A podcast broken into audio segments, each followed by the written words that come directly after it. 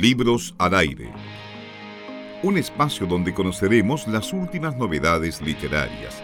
Entrevistaremos a escritores destacados, recordaremos los clásicos de siempre y mucho más. Conversando con Andrés Urrutia, él es autor nacional del libro Hijos de la Ira, que también está publicado por Loba Ediciones. Andrés, muy eh, buenas tardes y muchas gracias también por estar conversando con nosotros en este momento. Buenas tardes, muchas gracias.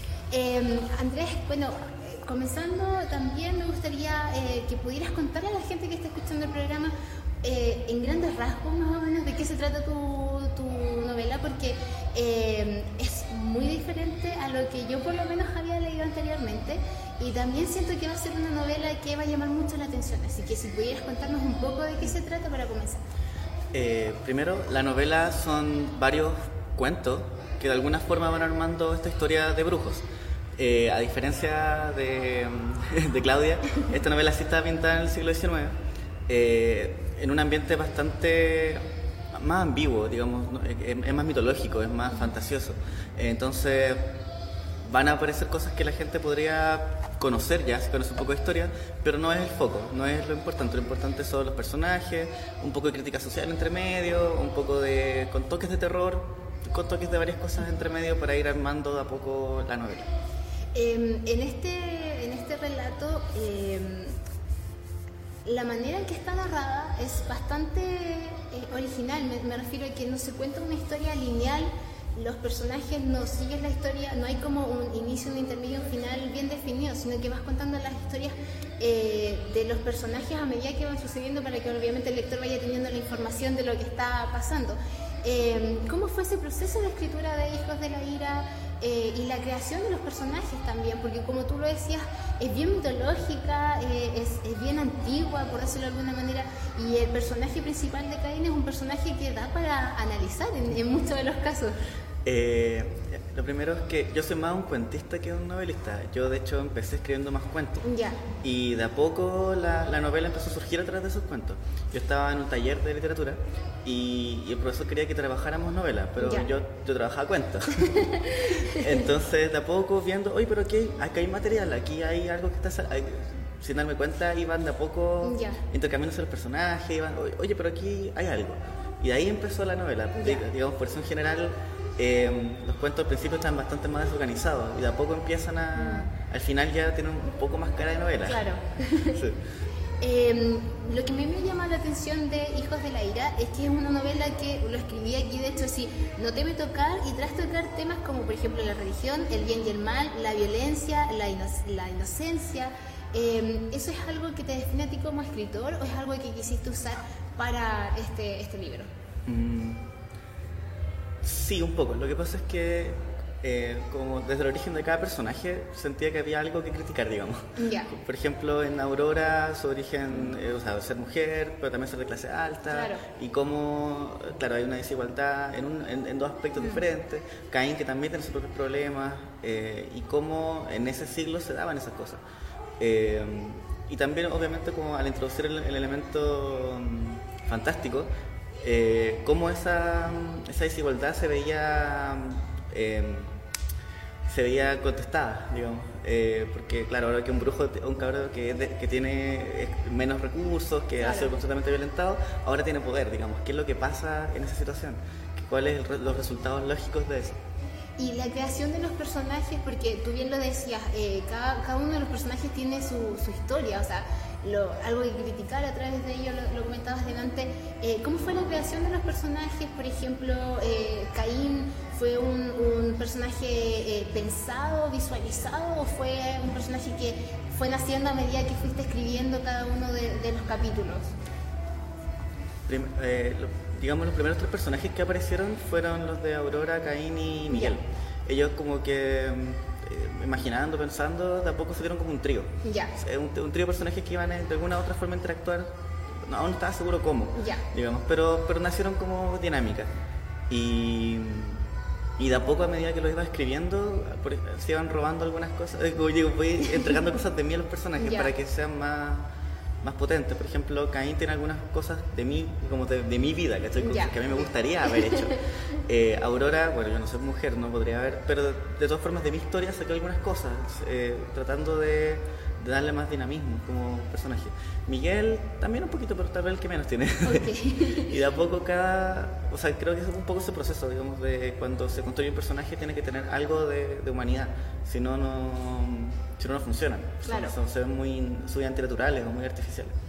¿Y por qué, te, por qué te llamó la atención? ¿Por qué quisiste escribir sobre eh, este tema? Porque al igual que el libro de, Claudia, eh, también es un tema que, justamente se toca muy, muy, poco. O sea, uno ve los típicos libros de mitos y leyendas chilenos que tienen Andrés Bello, etcétera, eh, las editoriales más, más comunes y, o que son propiamente de nuestro país, pero como en una novela, en una historia como tal, eh, no se habla mucho del recta provincia y, ¿por qué nace la, historia? ¿Fan, del, del, tema, de la mitología? No, a ver, no tanto. Empezó, digamos, por una mm, por interés por la identidad chilena. Eh, siempre eh, en mi familia tenemos la discusión sobre, porque con problemas de símbolo, mi familia es mucho más más, más, derecha que yo. o que el resto, digamos. Entonces teníamos el problema con la bandera, con los símbolos. Y de ahí, eh, en un momento mi mamá en esas peleas familiares de, almuerzo me dijo, eh, ya, pues si, si no te gusta ninguno de los símbolos, resignifícalo. Okay y fue como, ya igual tiene sentido. Y de ahí empecé como a tratar de meterme más en temas de, de folclore chileno. Y empezar a revisar, a leer harto de fantasía, o sea, digamos de mitos, y de a poco. Me, me llamaba la atención el mito de los brujos porque era muy opuesto a, a, digamos otros mitos que son heroicos no hay no encontraba aparte no sé de Manuel Rodríguez no encontraba otro héroe chileno en el pasado antes. No había ningún gran épica hombre soy bacán eh, pero los brujos eran como todo lo contrario. Y me da risa porque hay un cómic que es de Caleuche, que es, es un brujo pero tiene un superhéroe. Entonces yo pensando como, pero ¿por qué si estos son tan son tan dark, son tan góticos, son tan malulos? y son superhéroes. Eh, de ahí un poco empezó a meterme en el tema. Y em, también dentro, bueno, a lo largo de toda la historia hay mucho, mucha terminología mapudungun, eh, mucho manejo de, ciertas palabras que eh, me atrevo a decir gracias a ciertos talleres que he podido realizar de, la lengua, eh, obviamente se, se, entienden con mayor comprensión. Eh, ¿Cómo fue la, la, investigación para poder escribir sobre, sobre el libro? al final, obviamente, aparece la, bibliografía, la información que tú revisaste, pero eh, ¿cómo fue tu trabajo como escritor para poder llegar a esa información? Eh, primero, yo creo que el texto que más me basé, que al final que la bibliografía, es el libro de la zona Montesino, porque es bastante completo y como que te ofrece un panorama súper amplio de todas las cosas y, y, me gustaba mucho esa visión etnográfica, que como, como yo también de ciencias sociales, tiendo, a, tiendo a entenderla bien. Eh, pero también me busqué otros libros, igual que la Claudia, también encontré el libro de Fritz, también empecé a... Aunque el libro de Fritz se pone, está como un poco más adelante de mi propia... Pero igual me servía, eh, también escuché a mis abuelos, les pregunté como, porque yo ya había escuchado antes estas historias de brujos y cuestiones, pero dice, ahora cuando quería escucharlas para, el, para la cuestión, hice como pseudo entrevista, como, cuéntame, hagamos, cuéntame, todo lo que a contarme. Y de a poco fui tratando de buscar ese tono también, no solamente buscar el, eh, la información bruta, sino encontrar el tono de la, mitológico, digamos, de la leyenda. Sí, porque el libro tiene mucho de, de eso, de esa creencia pueblerina, por llamarlo de alguna manera, como de esa, esos dichos, eh, los males de ojo, esas cosas así. Entonces, claro, llama la atención por, por ese lado. Y otra cosa también es el tema de, lo conversábamos al inicio, el tema de los capítulos eh, que son tan cortos, son tan llamativos, eh, y justamente es por el tema de la creación de cuentos primero, ¿cierto? Sí, yo no soy, o sea, tengo un aliento súper corto. me cuesta como extenderme mucho un capítulo. Eh, trato, me, me, obligo, incluso como, no, tengo que alargarlo más. Pero en general sí, como que escribo muy corto. Entonces dije, bueno, tratemos de hacerlo, o sea, ocuparlo a propósito, digamos, de forma más, más práctica. Digamos, si escribo corto, hagámoslo así, pues hagámoslo bien. Y así surgieron los capítulos cortitos más, de más impacto, así como más... Para, claro, para que la lectura también fuera mucho más ágil, porque igual es un libro que se lee uno o dos días. Sí, eso, es como el más, feedback que me han dado, como, oye, como a los dos días que, oye, me contó tu libro, como ya lo terminaste. ¿Qué pasó?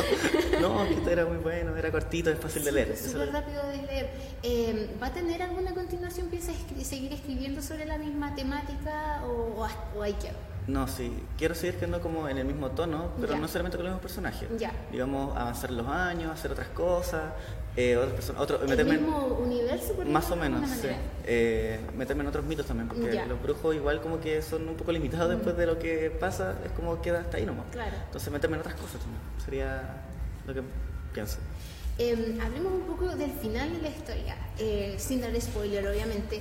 El final, a mi gusto, tiende a, ser, tiende a ser un poco más feliz de lo que teníamos en el resto de la, de la historia. ¿Hay algún trabajo de edición eh, o fue como el final que quisiste darle desde que comenzaste a escribir la, la historia? ¿O se vio? De hecho, creo que el final era más feliz. Fue la editora la que lo hizo más dark todavía. Ah, ok. Ella dice, porque, eh, no sé, era el final que pensaba en todo caso, no, nunca fue... Tal vez soy más feliz de lo que, de lo que parezco dentro de mi corazón. Eh, tiendo a ser más feliz, fue como... No, igual fue como el final que me llevó la novela, ¿no? que yo quisiera, a propósito de hacerlo más feliz, no sé cómo JK Rowling en su epílogo dulce. No. Eh, no, o sea, me salió así, no digamos, no, fue, fue el, digamos, final lógico que encontré de todo el camino. Eh, y, si, y si después de tanta oscuridad un poco de luz no es tan terrible, creo.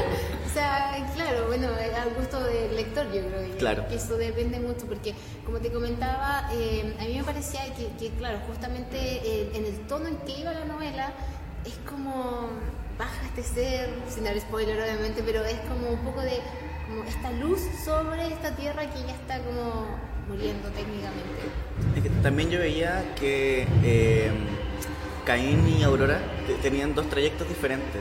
Caín venía desde abajo, eh, digamos, con todos los problemas oscuros, con todo lo que estaba pasando, y Aurora venía desde arriba, como desde un lugar más claro. Y ambos se van a cruzar en ese camino y al final iban a terminar al revés. Que era como mi idea, digamos, eh, Aurora cayendo, digamos, cayendo en gracia y Caín subiendo en gracia, digamos, de alguna forma. Entonces, por eso, digamos, fue el final como fue, digamos. En todo caso, el, queda como el, escenario como para que sigan peleando entre ellos dos después. Eh, no a propósito, pero fue como, bueno, este es el resultado lógico, si son opuestos, van a terminar siendo opuestos siempre.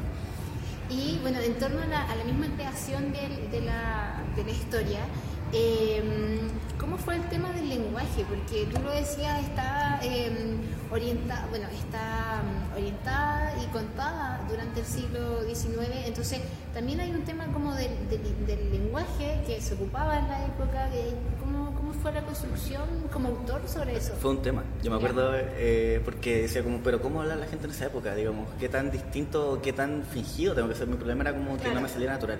Entonces hice lo mismo que hice para el resto de la investigación, me metí en papers, busqué, digamos, históricamente cómo habla esta gente y me di cuenta que en realidad no hablaban tan distinto a nosotros. Tal vez no tenían grandes modismos o más anglicismos, pero mm. Eh, las inflexiones eran parecidas, los styles, ¿cachai? No pero los, esos existían esas inflexiones, entonces, bueno, no tengo por qué fingirlas, así es como hablo yo. Y eso es algo que me llamaba la atención al final. Como el siglo XIX, o sea, el siglo XIX no está tan lejos, y uno cree que se ve muy antiguo, pero la verdad es que tenemos más similaridades de lo que pensamos. Claro, justamente hay como un trabajo de, em, de, investigación también y es, un trabajo como de, nosotros como chilenos, como aprender de costumbres para, para poder escribir. Em, por último, me gustaría preguntarte temas de proyectos eh, a futuro. Eh, ¿Hay algo más que se venga en torno, bueno, hablábamos de escribir sobre el mismo universo, pero ¿hay algo concreto? ¿Tenemos como algún aviso, algo por el estilo? Eh, sí, o sea, no hay nada concreto todavía en el futuro pero igual tengo hartas cosas escribiendo y escritas ya. Y no todo es sobre brujos, digo, no todo no, o sea, sí, todo tiene un toque de ficción, pero no necesariamente todo es brujil. Eh, hay cosas como más de ciencia ficción, hay cosas como más modernas, entonces ahí se, ahí se verá. Hay, hay de todo un poco. Hay de todo un poco. bueno, eh, Andrés, queremos desde Libros al Aire también felicitarte por el libro y obviamente enviarte todas las mejores vibras para los siguientes proyectos que se van a lanzar. Eh, obviamente puedes contar con nosotros también en tema de difusión, de lectura, porque eh, Hijos de la Ira fue un texto que nos llamó mucho la atención eh, en el momento en que se nos propuso la lectura y obviamente la entrevista. quisimos hacerlo porque justamente nos interesa trabajar con escritores de nuestro país y obviamente con mitos y leyendas que tengan relación con, nuestro país. Así que te agradecemos la oportunidad de poder conversar contigo y bueno, muchas gracias. Muchas gracias. Libros al aire. Siempre un placer en cada libro.